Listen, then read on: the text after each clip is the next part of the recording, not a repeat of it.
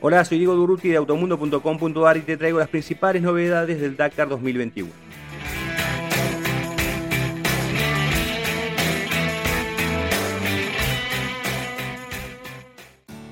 La segunda etapa del Dakar 2021 que se realizó entre Villa y Wadi Adaguasir por una prueba especial de 477 kilómetros y las primeras dunas fue una buena oportunidad de revancha para varios participantes. En motos, el español Joan Barreda se recuperó de una primera etapa complicada y ganó la especial. El premio fue doble para el piloto de Honda ya que se convirtió en el nuevo líder de la carrera. También fue una buena jornada para su compañero, el campeón Ricky Brabeck, que llegó segundo en el tramo y ocupa esa misma posición en la general.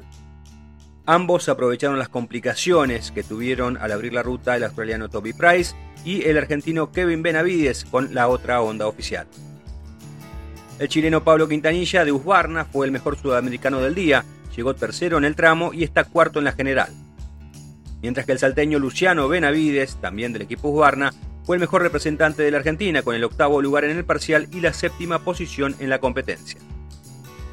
En cuatriciclos se mantiene como puntero el francés Alexander Giraud, aunque con muy poco margen sobre sus perseguidores. El chileno Giovanni Enrico está a un minuto y el argentino Pablo Copetti, que ganó la especial, a dos. La categoría autos también tiene nuevo líder, Stefan Peter Hansel, quien tuvo una jornada sin mayores inconvenientes. El francés terminó segundo en el tramo cronometrado que ganó el catarí Nasser Alatilla y eso le permitió tomar el liderazgo de la competencia en desmedro de su compañero español Carlos Sainz, que ahora es su escolta a 6 minutos. Tercero en la general, a 9 minutos de la punta se ubica Alatilla, mientras que el sudamericano mejor ubicado es el argentino Orly Terranova, un décimo en la selectiva y décimo segundo en la carrera. Sainz, vigente campeón del Dakar, explica cómo fue esta segunda etapa. Una especial complicada, con un par de puntos que tuvimos que dar la vuelta, uno en concreto perdimos bastante tiempo.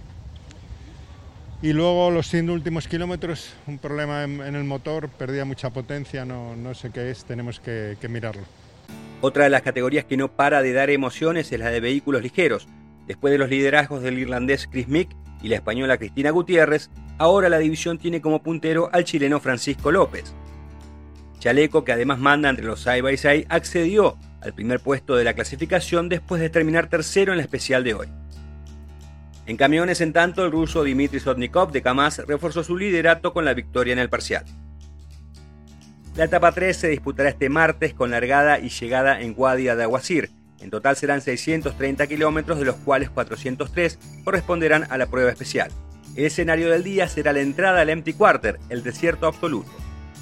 Si querés más información sobre la carrera más dura del mundo, visita automundo.com.ar barra Dakar 2021.